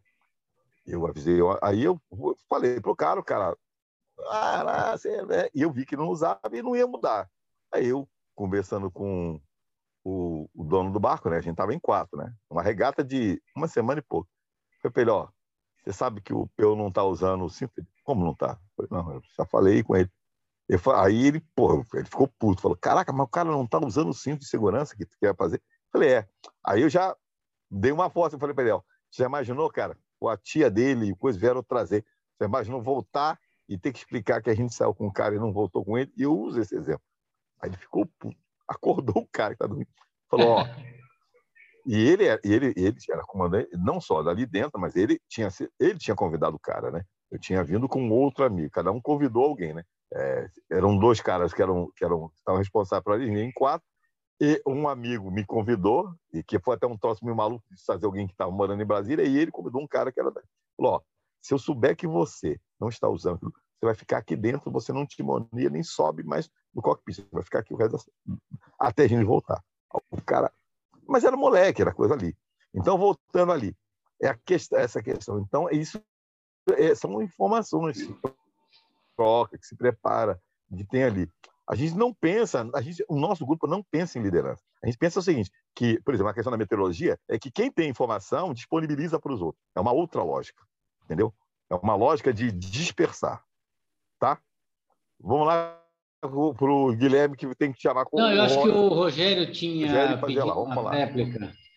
É, as perguntas estão ficando meio Na verdade, aqui. eu até esqueci o que, que eu ia falar, mas eu queria Queria fazer uma, um Culpa comentário. do Celso que te interrompeu. É, é, mas não tem importância, não. A, a, a entrada dele é, agregou bastante aí. O que eu ia falar é o seguinte, é que eu acho que talvez o que vocês não tenham é hierarquia. Às vezes a gente confunde a liderança com a chefia. Tá? Eu acho que é, quando há um grupo de notáveis, ah, não importa se é cachaça, se é barco, se é logística, não importa. Até é... na zona isso funciona. Até na zona. É. até na zona deve funcionar. Eu não frequento, mas eu já ouvi falar. Imaginemos, né? É, a, a, nos permite né, pensar como poderia funcionar esse, esse ambiente aí. Mas eu acho que, que na verdade, quando há, é, quando há pessoas que se reconhecem é, exatamente como pessoas que, que, que são que têm um certo saber do, do, de qualquer atividade, eu acho que normalmente são pessoas generosas. Né? Há uma generosidade porque é, lobo não come lobo. Né? Então, normalmente essas coisas acontecem quando tem lobos misturados com ovelhas e patos. Uhum. Aí isso é o canibalismo é mais exacerbado. Mas quando é tudo lobo, não há essa preocupação, exceto aqueles mais noviços, aqueles mais arrojados que normalmente confundem é, um rápido conhecimento é, com realmente um diferencial e imaginam que isso vai dar cliques e mais cliques, né? Porque hoje em dia a fama virou meramente cliques, né? Então, mas eu acho que, que realmente quando, quando o grupo tem esse respeito, ah, as coisas são mais são mais light, não há uma preocupação tão grande com, com esses formalismos e normalmente é, há essa elegância de não aqui fulano navega melhor, né? Então deixa fulano dar a sua opinião e Normalmente, os, os menos experientes é que são é, mais senhores de querer mostrar ah, que já estão prontos para assumir uma determinada liderança que muitas vezes é vazia, uma liderança é, fugaz, né? Uhum. É, e aí, complementando isso aí, que é, é, é a questão de ponto de vista, né? De, de você não vê uma, ah, o fulano é líder. Tem ali, a gente chama de liderança eventual. E no Vereiro acontece muito isso. E vou dar um exemplo. É, minha filha, é, eu comecei velejando com ela, pequenininha, ensinei a velar para ela. Ela, em alguns momentos, em alguns itens, ela veleja melhor do que eu. É, a gente tem que comandar um barco. Tem alguns barcos que tem uma chama cana, cana de leme, né? É uma, uma peça que você empurra para lá, vem para cá, tudo bem. E outros têm uma roda de leme ela raramente usa roda de leme, porque roda de leme são barcos maiores, tudo bem. Então, ela não tem a sensibilidade na roda de leme que eu tenho. Mas na cana de leme, ela, ela timoneia melhor. Outro dia nós fomos em, em, em, em Santos, né? E aí visitávamos amigos e ela estava um tempo sem velejar. E eu juntei dentro o que eu chamei de três gerações. Era eu, ela e, e meu neto, né? Que estava começando né, que já na, na vela e já estava começando a velejar, e eu estava com a, com a falecida, né, a, a anterior, né, a falecida de passagem, porque para mim ela morreu, né, então tudo bem, então chamo de falecida, entendeu? É, e aí a gente foi lá, que, que não entendia neca de vela e estava tentando aprender para a gente ficar aqui. Bom, aí o que aconteceu? E eu juntei chama de três gerações. E quem que eu falei? Quem ia timonear? Minha filha, entendeu? Só que aí, depois, na regata, a gente acabou mudando até para estimular meu neto a fazer. Mas numa regata, se tiver cana de leme, minha filha vai tocar. Ela regula a vela melhor do que eu. Porque ela tem muito mais preocupação. Eu, agora, uma coisa que eu sou imbatível em relação a eles é nos baixos. Eu vou, eu gosto de fazer tá? Imagina, você tem que sair daqui para lá, dali para lá. E aí tem vento. E isso é uma coisa que eu gosto. De fazer. Então, normalmente, quem chama de dar a largada, dizer onde é que você está ali, eu faço. Eu gosto de fazer isso. Eu digo onde é a posição que a gente está. Porque dependendo da posição que você sair, você sai misturado com outros barcos, né? Em regata, né? E não, e não consegue chegar. Fazer planejamentos a curto, médio e longo prazo de travessias, como, por exemplo, sair de Salvador. Onde é que você vai parar? Eu falei, não, vamos sair daqui, nós vamos direto ou a, a, a, até. E, você pode sair daqui, parar 30 milhas náuticas, na quase 60, em Morro de São Paulo, ou parar um pouco mais em, em vou falar em milhas para ficar mais fácil. É que aí cada milha se multiplica por dois e tira um bocadinho. Daqui a 30 milhas tem, São, tem Morro de São Paulo, a 60 tem, tem, tem a, a Baía de Camamu, a 120 tem Ilhéus e a 200 e poucos tem o Texto por Seguro. Eu optei por ir direto, que era uma coisa meio assim, só que eu falei, ó, a gente vai, mas se der algum cara, a gente tem esse tal e tal lugar. Então, eu gosto de fazer isso, então tem um jeito. Então, o que, que acontece? E aí que atende pra, para o que o Celso falou e porque você está falando também. A liderança é uma liderança eventual. Então, não tem que se preocupar. Onde é quem é que está lá? Só que algumas vezes tem alguém que está no comando oficialmente, porque existem órgãos que querem saber isso aí. A Marinha quer saber quem é o oficial. Mesmo que lá dentro não seja, a gente está vendo o caso que o cara só tem um documento que a Marinha exige. E o cara que faz é um cara, um pescador, que conhece ali agora mesmo. Eu fui convidado para ir com um barco. A gente vai levar um barco de Recife até lá, até, até Belém, né? Aí eu ia com o dono do barco, ele está lá e ele contatou dois caras que têm experiência dali. Os caras não usam, eles pegam e levam no braço. A gente tem o equipamento. E ele queria me chamou porque ele sabe que eu tenho um avião, que é um tablet, que eu gosto disso, sei, e que eu junto as duas coisas, né? E a gente vai juntar, vai ser ótimo, né? Por quê? Porque a gente vai juntar pessoas que são experientes, que têm a prática, com pessoas que têm parte de experiência e parte pega as informações no, no sistema. Então, eu tenho algumas. Eles leem um mar, entendeu? Mas de um dia para outro, você, às vezes, você não consegue fazer isso, né? Porque, nesse caso, nós estamos indo a favor do vento, né? E aí as coisas não são tão simples. A gente sabe o que está atrás que vai fazer, gente não sabe o que tem ali, né? Então é importante você ter ali.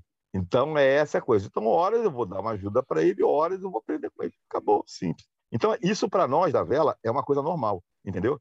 Tecnicamente, eles não têm documento, eles não têm carteira, não tem nada de capitão. Só que eles velejam melhor naquilo ali do que eu em muitas coisas. E aí é que entra a capacidade de você saber e não ficar tendo se preocupar em discutir com aquilo ali. Você vai para lá, o objetivo é levar o barco daqui para lá, um grupo, vão três, acabou. Vão três, acabou, a gente vai fazer o turno. Se o cara vai te monear, vai botar no piloto automático, acabou, não importa. Entendeu? E a, e a vela tem essa facilidade. Um outro grupo que tem uma boa parte, embora tenha um pouco de acesso né, por outras coisas, o Guilherme está aqui, é pessoal de moto, entendeu? Eu não sou mais motociclista, fui, né? É, mas ainda tenho contato com os caras e tudo lá. É, parei até por causa de segurança, eu, nesse ponto achei que não valia a pena mais. Mas é a mesma coisa, os grupos, boa parte deles, mas os motor, grupos de motorhome ainda tem isso aqui. Você sai grupos e aí tudo bem, você tem uma, é o que a gente chama de liderança eventual, que está previsto em administração, a gente sabe disso. Mas aí eu acho que isso é o que está acontecendo, que é na minha ideia, é o que vai acontecer cada vez mais. Né? É na minha Agora é importante lembrar que e aí eu volto para isso. Que entre. Eh, você falou, olha, aí a gente é oposto. A gente está em lado. Não está. A gente tem. Eh, pensa naquela parte de círculos, nós todos. Eu tenho uma parte que eu tenho uma afinidade muito grande com o Guilherme, que, que é a casa de moto, entendeu? Tem a parte de salão, que eu gostava de jogar futebol de salão. Tenho com, com, com, com o Celso. Tenho com a música, né? Que eu, que eu também gosto de música, né? Então, para quem gosta é, é, de música, a gente já, já, tem aqui, e no nosso grupo a gente tem a turma também que gosta de, de música, né? Então, isso é, é, aqui. Então, cada um tem que. Nós temos várias partes em comum. E a gente escolhe aquela que a gente quer administrar. Entendeu? Beleza. Vai, mais alguém? Mais alguém aí? Se ninguém se manifestar, eu vou provocar o Ribinha para me acompanhar. Aí, Ribinha, vou, vamos lá. Ah, sim. Deixa eu fazer, então, um comentário é, e uma pergunta. Primeiro, Maurício, eu queria dizer que eu acho admirável esse estilo de vida, entendeu? Não só admirável, mas eu acho invejável. Né? Porque é sair da caixinha, entendeu? O modelo de vida da sociedade, né? Não sei se vocês já ouviram falar em normose, a palavra normose. Tem até um livro, Roberto Crema, é um é um estudioso desse assunto, ele é até um diretor da Universidade da Paz. Então, normose é o conjunto de atitudes, de valores, de procedimentos que a sociedade impõe, que se a gente seguir, é patológico, é doente e vai gerar sofrimento. Então, se a gente fizer tudo que aquilo que o processo que, é, que a gente é educado, até a alimentação. né? se a gente seguir a alimentação de um supermercado, a estrutura toda manda, a gente vai ficar doente. Né? Então, eu acho admirável você sair dessa caixinha né, e levar esse tipo de, de vida, até porque nós vivemos no planeta água, né? É nem planeta é. Terra. Né? Aí me lembro de uma frase, por exemplo, uma coisa é gostar de aventura. Eu gosto muito de aventura, agora não tenho espírito aventureiro. Eu gostaria de, de ter coragem de ter feito coisa desse tipo que você fez. Eu me lembro quando eu fui morar em Aracaju, assim quando ele se formou, para quem conhece, conhece Aracaju, lá tem um, uma ilhazinha. Do centro da cidade tem o rio, e do outro lado tem a ilha, a Barra de dos Coqueiros, que hoje tem uma ponte, mas antes não tinha. Mas eu me lembro que eu, que eu tive esse pensamento, esse, pô, eu podia comprar um barco, em vez de comprar um carro, né? e alugar talvez uma casinha do outro lado e pronto, meu, meu transporte era o barco. Mas eu não tinha coragem, não tive coragem de fazer isso. Aí você cai na normose do dia a dia, daquilo que é imposto na sua formação, que a sociedade segue, e pronto. Mas eu acho admirável isso, entendeu? Aí você toca, até porque quando você quebra isso daí, a nossa estrutura, quer dizer, essa estrutura de normótica, né? de educação bem urbana, bem seguindo aqueles modelos tradicionais, ele nos, ele nos impõe algumas ilusões, ilusões de segurança, né? É, favorece o apego, se apegar a lugares, a coisas, né? A gente acha que isso está gerando uma certa segurança, que vai gerar uma certa felicidade. E é onde a gente quebra a cara, né? porque essas coisas são impermanentes, estão sendo mudando, a gente vai perder essas coisas. Então, e quando você foge disso daí, né, eu fico imaginando, eu até queria fazer essa pergunta a você, né? Quer dizer, então, você tocou na questão do desapego. Né? A minha pergunta seria o seguinte: você acha que a vida que você começou a levar começou a ser transformadora para você? Ou você acha que você já carregava essa semente muito forte? Quer dizer, você falou em sonho, mas não é mais do que sonho, entendeu? Eu acho que pode ter sido alguma coisa como se fosse até uma necessidade. Isso é uma pergunta, uma questão. Não sei se é verdade. Estou colocando para você refletir. Será que era uma coisa que já lhe carregava né? mais do que uma semente, era uma força que lhe conduzia? Ou foi a partir do momento que você foi se envolvendo, isso foi transformador? A partir do momento que você foi vivendo cada experiência com o barco, isso foi lhe trans, é, transformando. Né? Eu queria fazer essa pergunta para provocar essa reflexão. Né? Porque, com certeza, né, você já, já não tem um lugar fixo. Olha, daí já é uma barreira muito grande que você quebra. Porque a gente tem essa mania de. Pô, tem colega nosso, uma época, eu me lembro, que falou, rapaz, que há 25 anos morava na mesma casa. Eu, caramba!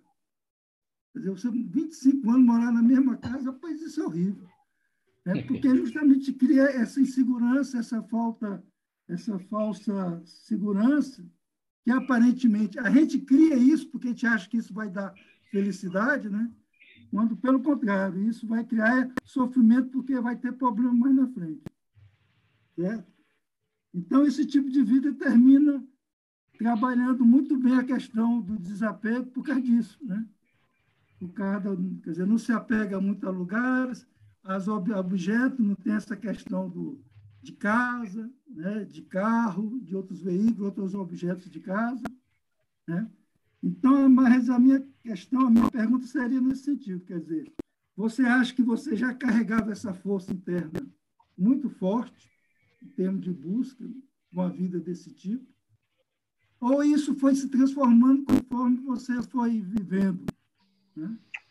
Era isso que eu queria colocar nesse sentido. Deu para entender? Tranquilo. E eu te digo o seguinte: as duas coisas. É, por quê?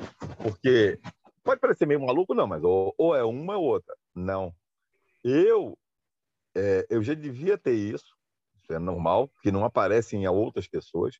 E eu briguei para fazer isso, mas se eu não tivesse essa vontade já anteriormente, eu teria resistido a ela. Um exemplo que você deu aí foi perfeito. Você queria um barco, mas você chegou, não é esse aqui, porque não é seu barco. Essa disrupção, que é a palavra da moda agora, que amanhã pode ser que você saia e resolva, compra uma lambreta, entendeu? E sai rodando o mundo de lambreta. Pode sair e resolver. É, e ir num outro lugar, exatamente. Então, cada um tem a sua disrupção. Então, eu, eu não sabia que eu queria morar num barco. Como eu, é, é, eu foi uma outra hora antes, no outro, da, da outra vez, eu acabei não, não repetindo isso, foi uma falha. Eu tive o insight, para usar, vamos usar as palavras da moda agora, né? o insight de morar a bordo quando eu aprendi a velejar em Brasília. Mas entendeu? Antes eu não sabia. Eu sou de uma geração em que você era assim: você chegava, estudava, não discutia, estudava. Aí você achava uma pessoa, casava, trabalhava 35 anos, se aposentava e aí ia decidir o que ia fazer. E que, que tinha pouca coisa para se fazer. Nesse meio tempo, o mundo foi modificando e eu tive que ir me ajustando, correndo para lá. E eu fiz esporte, esporte te dá vários. Eu é, fiz vários, tudo que você imaginar eu já fiz, né, de, de, de esporte, né? E quando eu descobri a vela, eu descobri que a vela não era só um esporte. Você podia se divertir com ela. E descobri que gente morava a bordo. Que era uma coisa que para mim não, não acontecia. Como é que o cara mora no veleiro? E eu comecei a ler, só acompanhar e ver com pessoas ali. Eu estava em Brasília, comecei a ler, comprei livros e visitei pessoas que moravam. Eu antes acontecia o seguinte: eu fazia camping natural, não fazia organizado, mas sempre fazia. Minha filha, que hoje está com 43 anos, alguma coisa assim, ela é de 78, ela, é, com três meses, nós fizemos um camping natural em Brasília. Ela tinha três meses. Eu considerei que com três meses já não dava muito trabalho, estamos eu, minha mulher e ela, e mais um outro casal. E fomos acampar, no, é, é, fizemos um camping natural. Né? Ali, é, fugiu o nome agora, ali onde é que tem aquela, ali em Brasília, eu vou lembrar já já o nome do, do, do lugar. É, onde tem a, hoje eles fazem até morango, tem plantação de morango, daqui a pouco eu lembro, né? E a gente foi para lá, ficamos lá com dali. Mas esse tipo de vida eu achava que um dia eu vivia aqui daquele jeito, né? Eu não, eu, a minha ligação com o mar era só praia, né? Eu nunca tinha entrado numa embarcação assim, ó, falo uma canoa. Nunca imaginei isso. Então acho que são as duas coisas. A gente, devia, é, a gente carrega um certo gene e só não, e, e um dia a gente descobre isso. Um dia Sim, a gente descobre pergunto, isso. Ok, mas eu pergunto se poderia ter sido, tudo, tudo bem, foi no mar, mas poderia ter sido você como mochileiro passei por aí, ou você Sim, no mundo podia. Floresta, poderia ser essas Pode. o mar foi... É isso, isso, isso é que eu estou te dizendo. É que aconteceu que eu descobri que o mar me proporcionava tudo, o, o conjunto das coisas que eu queria. Porque eu queria ficar na terra e no mar. E, e esse é um bom exemplo. Por que, que eu preferi o, o, a vela e não um motorhome? Porque o motorhome, é, que eu ainda terei um, né? Espero, né? Eu disse, estou novo ainda, dá tempo de comprar um motorhome aqui ainda, né? É, ele me limita, porque eu só posso andar na terra, entendeu? Eu não posso sair daqui para a Europa num motorhome, não posso ir daqui para o Caribe, entendeu? Então eu descobri que a vela ela me dava esse mesmo prazer, só que ele era mais abrangente. Então, esse não sei se eu consegui me explicar. mobilidade é uma coisa Isso, forte é. você. Isso. Ele te dá com várias coisas. Você pode ser um mochileiro, pode, pode sair e dormir em pousada até em hotel. Esse sentimento, como você vai executar, eu achei a minha solução. Mas se você sair e, e se hospedar em vários hotéis, você vai ser tão livre ou mais do que eu. Não, é, não tem essa ilusão de que, ah, não, porque ele está num bar. Não a liberdade está aqui dentro da nossa cabeça. Isso é que é a diferença. Então você tem que fazer. Agora, eu achei aquilo ali porque isso a mim me dá prazer, eu encontro pessoa do mesmo jeito me divirto. E que isso é agora, pode ser que daqui a um tempo eu mude. Eu já, já tinha ideia, desde o início, de que eu precisaria de um motorhome para fazer também uma parte dessa, complementar, rodar, tipo Chapada. Eu gosto de caverna e tive a felicidade de conhecer vários lugares, desde a Serra da Capivara até lugares que pouca gente conhece, que é Peruaçu. É um lugar excelente, até recomendo para quem for. Procurem pesquisar. Caverna do Peruaçu. ali na região de Montes Claros. E aqui em, em, tem, um, é, tem um lugar chamado Lençóis, que não é Lençóis Maranhense, uma cidade aqui, que tem um, um, um acervo de grutas imensos, sensacional. é Chapada Diamantina, não é? Porque é Chapada Diamantina, exatamente. É, é, aí é, é, isso, isso, facilita porque eu tenho um lugar para poder me deslocar, tudo bem. Só que o barco me permite isso. O barco me dá uma liberdade de poder sair daqui e, e poder ir para o Caribe, do Caribe eu vou para a Europa, posso, ir pra, posso dar uma volta ao mundo. E com o motorhome não tem. Então, voltando àquela sua pergunta, eu tinha uma vontade de ser, só que eu não sabia como ia operacionalizar. E eu descobri, e um dia eu topei com a Vera e descobri que as pessoas poderiam morar no barco. E me encantei com isso. E aí estudei e resolvi que, e cheguei à conclusão que aquilo era o meu objetivo. E corri atrás do, do meu objetivo. Então, não sei se eu respondi a sua pergunta, se não for, a gente não, continua bola, aí. Não, muito bom, tá. show de bola. Parabéns por tá. essa experiência de vida aí. É admirável. Rica. Hum. Vamos lá à frente. Marcos, alguma, alguma colocação aí, Marcos? Deixa primeiro é, é, chamar atenção para um detalhe, eu não estou puxando a orelha de ninguém. Eu não sei qual o nível de familiaridade que vocês têm com o Zoom. Eu faço reunião uma ou mais de uma vez por semana com ele. Então, tive muita dúvida, hoje eu já conheço um pouquinho. Então, toda vez que vocês disseram, alguém tem alguma pergunta, eu levantei a mãozinha, essa mãozinha aqui, ó.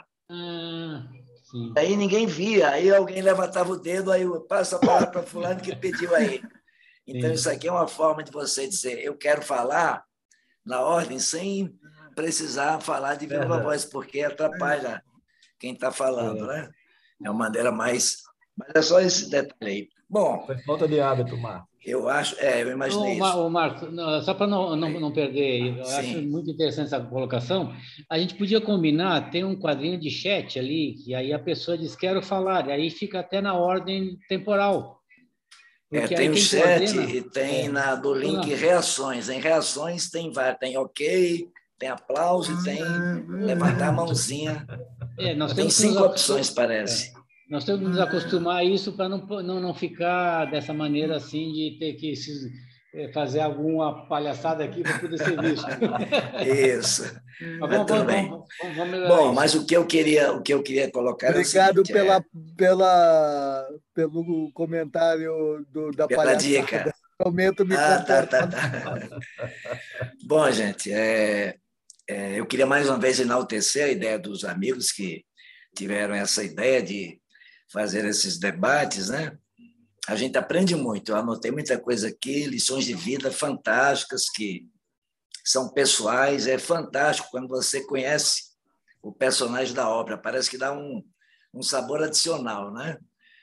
É diferente de uma coisa que você lê num, num livro sobre um personagem abstrato, do qual você nada sabe. Então, achei genial, geniais as colocações do Maurício. E aí é, eu enumerei várias perguntas que eu ficaria até meia-noite fazendo, que não seria justo.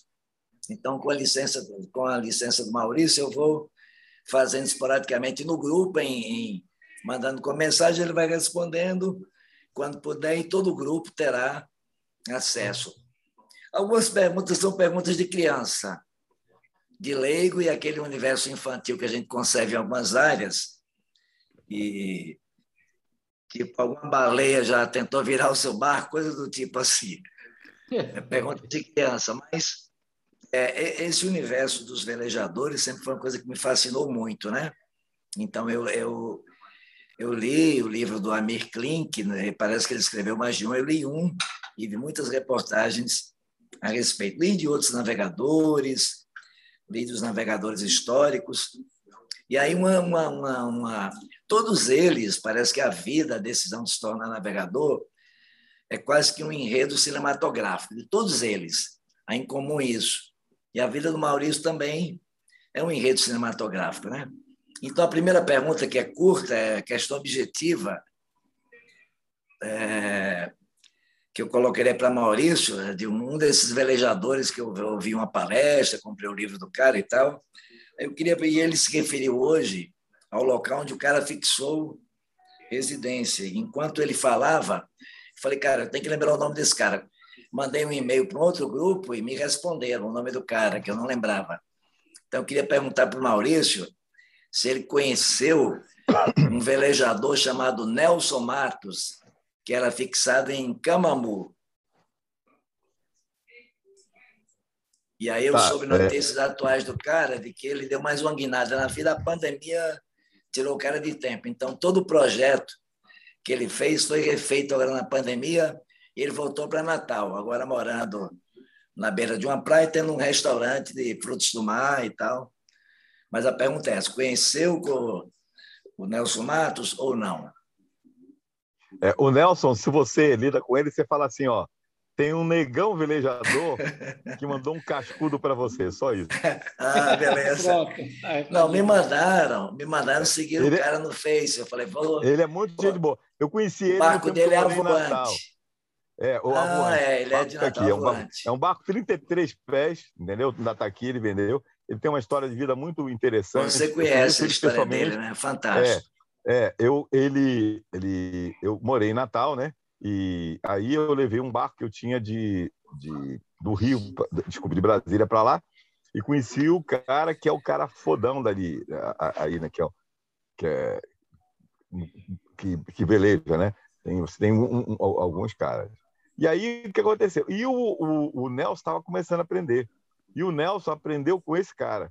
Ele tinha uma padaria, né? Só simplesmente uma padaria, resolveu comprar é. um barco foi para lá, lá, largou. E o Zeca, que é esse cara que é o fodão, que é um cara que foi do Rio, foi até o Caribe com a namorada, voltou e, e fixou residência zilhões de anos aí, ele é, ensinou a eles, e eles passaram muito mal. Na primeira vez ele fez, comprou esse barco, voltou, ficou velejando um tempo lá. Eu conheci ele nessa época. Eu vim para Bahia, ele se mudou para Bahia, ficou um tempo aqui, morou, rodou por aqui, ele é um jornalista, tem uma, um texto. Eu acompanho, inclusive, além de ser amigo dele no Face, eu acompanho, ele tem um, um, uma, uma parte de, de, de, notícias, né? Que são legais, né? E é, é, um grande amigo. E eu volto e meio, troco ideia, a gente faz uma, um, até semana passada eu fiz uma observaçãozinha lá. Mas aí, se você tem lá, é uma boa. Você fala para ele, ó, faz uma brincadeira, fala assim, ó, conheci um negão que é velejador, grande, e ele falou, e, e ele mandou um cascudo para você, não entendi. Entendeu? Deixa comigo. Gente boa pra cacete. A mulher dele o Zeca. Tem, tem, tem, uns casos. É, é, isso, é isso. O Zeca é do Borandá, do barco Borandá, ou é outro Zeca? Eu tenho, é ele, Conheci eu também o Zeca do Borandá. Do Borandá. É. é. isso. O Zeca é outro cara, gente boa demais, cara. ele e a Lúcia são um casal muito sensacional. Maravilhosos, é. O, é. O Nelson teve uma coisa interessante. Eu, uma vez, o, o, o Nelson estava aqui num. Eu estava morando aqui num um veleiro e estava um dia ele veio tem um cara que tem um catamarã aí e eles vieram de, de Natal para cá e pararam numa marina. Eu vim num, com outros amigos né subindo com barco com catamarã e paramos coincidentemente do lado mas ninguém sabia um do outro. E aí aconteceu uma coisa muito fera. Eu acordei de manhã, acordo cedo, eu tenho um péssimo hábito, eu durmo tarde e acordo cedo, é uma merda isso. Aí eu acordei cedo e eu vi aquele zum, zum, zum de manhã e estava a Lúcia. A Lúcia é, é, uma, é um ás na, cozinha. E ela estava lá fazendo os rangos, né? E aí você imagina, eu saí de Angra do Reis, eles tinham saído de Natal. E paramos na minha marina aqui em Salvador. Mas a gente não sabia. Era um grupo, parou dois barcos um do lado. E a gente chegou depois, né? Eles já estavam lá. Aí eu, eu parei, a gente parou ali e o, o, o... de manhã estava aquele barulho. E eu olhei e ouvi, eu apurei o ouvido, né? Como se diz no Nordeste, e eu falei, cara, vi a, a, a, o, o barco, né? Eu falei, esse barco é do fulano, né? E eu vi a voz do Nelson e da Lúcia. A Lúcia tem uma voz inconfundível. E eles estavam lá, ela estava fazendo café. Eu saí devagarinho e falei assim do lado: gente, vamos parar esse barulho aí que está atrapalhando do lado de cá. Tinham umas oito pessoas no barco. Cara, fez um silêncio geral. E aí, sai, aí uma hora apareceu alguém com uma cabecinha, o cara não conhecia, ficou meio assim e veio outro. Quando viu a luz, ela falou: Ah, é você! Eu falei: Aí já fui para lá. Aí aconteceu uma coisa interessante, né? Que aí ela estava fazendo aquela, a, a, um prato dela lá, que ela faz. É, a, me esqueci o nomezinho, aquele que faz com polvilho lá, me fugiu o. o pa, pamonha, não, esqueci o nome lá. E aí ela me deu Aí alguém falou: tapioca, isso, ela tá fazendo tapioca, ela me deu, é. Aí alguém falou: é, não, mas poxa, a gente já estava aqui. Ela falou, não, mas ele chegou agora, mas a gente já não tem tempo, não sei quanto. Aí, aí eu falei, ih, rolou ciúme. Né? Não, ele é um casal, são um casal muito bacana, gente muito boa. Se você tiver, você pode dizer para ele, ó, tem um negão velejador que mandou um cascudo para você, ele já vai saber. Falar aquele filho da puta do Maurício. Gente Maurício, muito boa, entendeu? Tem do Zeca, então, é, depois, que o Zeca depois que o Zeca é, deixou de ser instrutor, tem um cara que eu creio que assumiu a liderança lá no iate em Natal. Ele é o grande formador de todos os navegadores novos. É o Washington. Não sei se você conheceu. Não, esse não é do meu tempo, não. Washington, é, já mais recente. É, ele deu aula de vela é, para o meu filho. É. Só que o Zeca, a, a, a, o que eu acho dele, não é pela aula de vela, é pelo estilo de vida. O Isso. Zeca, ele era adolescente e entrou, aí começou a trabalhar numa época que houve um boom da construção de barcos, e ele construiu um conjunto de barcos grandes, né, que para a época, né? E ele virou um executivo. E ele é um cara que gostava de surfar, fazer isso. E de uma hora para outra, ele se viu envolvido numa engrenagem, ganhando muita grana, e descobriu que não era aquilo que ele queria. Então ele estabeleceu que, depois de um certo tempo, ele iria sair. E saiu no meio do. Quando ele estava, saiu como o Pelé, quando estava no alto, né? Ele juntou uma grana, pegou a namorada, e ele saiu, e ele e é um amigo de velhos carnavais também. E aí ele foi para o Caribe, torrou tudo que ele tinha e voltou. Eu fiz uma coisa parecida no Panamá, depois eu vou contar. Aí ele voltou, chegou, ele disse que chegou em Natal, não tinha uma grana, aí resolveu se instalar lá. Gostou da cidade e, e, e passou a morar, entendeu? Então acho muito legal essa essa essa é, essa essa parte. Se você encontrar com ele, você fala assim, ó, tem um, você pode falar para ele, quando você encontra ele, fala assim, ó, tem um negão que disse que está que, que tá precisando de uma camisa nova do seu barco. Só isso. Eu tenho ainda uma camisa dele do Borandá antiga, né? E, e volta e meia, outro dia eu postei uma aqui, estava com a foto.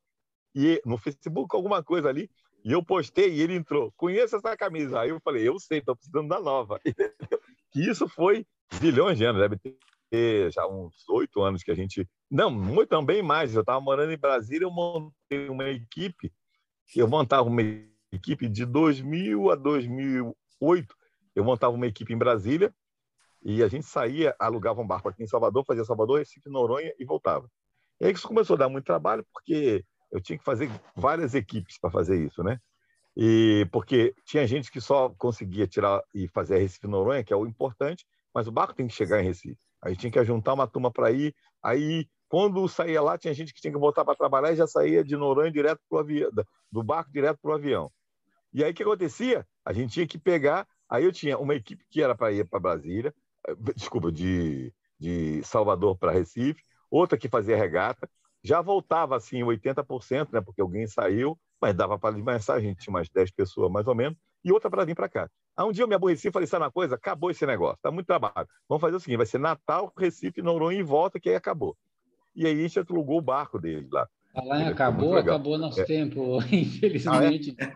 Ah, é? ah, por isso que o Leomar estava falando isso aí. Ah, é, tá. então, é. é coisa, sempre que a coisa é boa, acaba, né? Impressionante, isso né? Mas, mas, a promessa fica para a gente repetir essa coisa boa, mesmo que não seja o mesmo assunto, mas nós vamos estar aqui presentes para compartilhar essa, conversa tão interessante que nós estamos tendo, ainda bem. Mas eu tenho que entrar de sola e dizer que por hoje deu. Agradecer a presença de todos. Foi um prazer estar com vocês e com certeza isso vai para frente, né, o pessoal? Vamos tocar esse negócio aí, chamar mais gente, porque está ficando bom. Então, Perfeito. boa noite a todos, muito obrigado pela presença eu não estou falando como líder, só como mais um grupo. Como chefe. Como, como chefe. Já não, há, não há demérito em ser líder. Ditador. Tóxico. barato.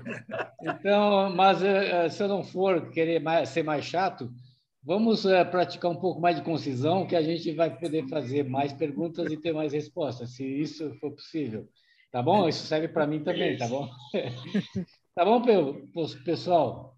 Valeu. Podemos ficar por aqui. Valeu. Muito obrigado a todos. Reba, bom, Valério. Maurício, parabéns. Valeu. Alegria. Alegria Parabéns para todos nós. Parabéns para todos nós que estamos reunidos aqui e conseguimos entender que, independente dos caminhos independentes que cada um trilhou, nós temos muita coisa em comum. e que não é só o fato de ter trabalhado na mesma empresa e ter feito o mesmo curso.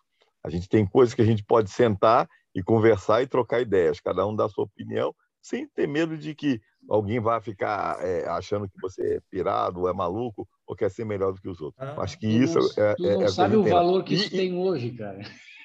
Sei, eu tá sei. Difícil, eu sei tá porque difícil, eu, tô, eu porque eu sei.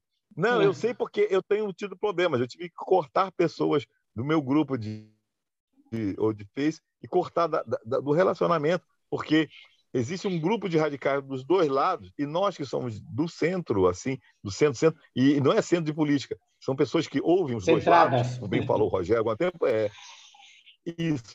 A gente não tem como, se você fala um negócio, eles querem te colocar um, um rótulo. Ou você, é. ou você é do meu lado, ou você é do lado dele. E não é assim, o mundo não é, é. assim. E eu não aceito isso, não aceito, não quero saber. E seja o que for, às vezes eu até me indispõe, em alguns casos, eu tenho que partir para o seguinte, ó, tudo bem, se vira, vai para. Se tiver, não precisei, tem que parir, porque esses grupos centrados somos maioria. E eles querem nos arrastar para essas beiradas, e eu não admito, eu não vou. Ele vai, eles vão morrer, como diz meu pai, vai morrer, eles vão morrer berrando entendeu? Nós, Vamos lá, não é, vai. Nós, nós somos maioria fora, e isso é que é a lógica, né? Entendeu? Estamos fora disso, graças a Deus. Isso, graças a Deus. Então, isso é que é o seguinte, todos nós aqui podemos fazer isso aqui, isso é que é legal. E trocar ideias, porque hoje eu tenho essa ideia, amanhã pode ser que eu tenha resolvido fazer, virar um, um especialista em outra coisa e vá, e vá, trabalhar de terno e gravata de novo.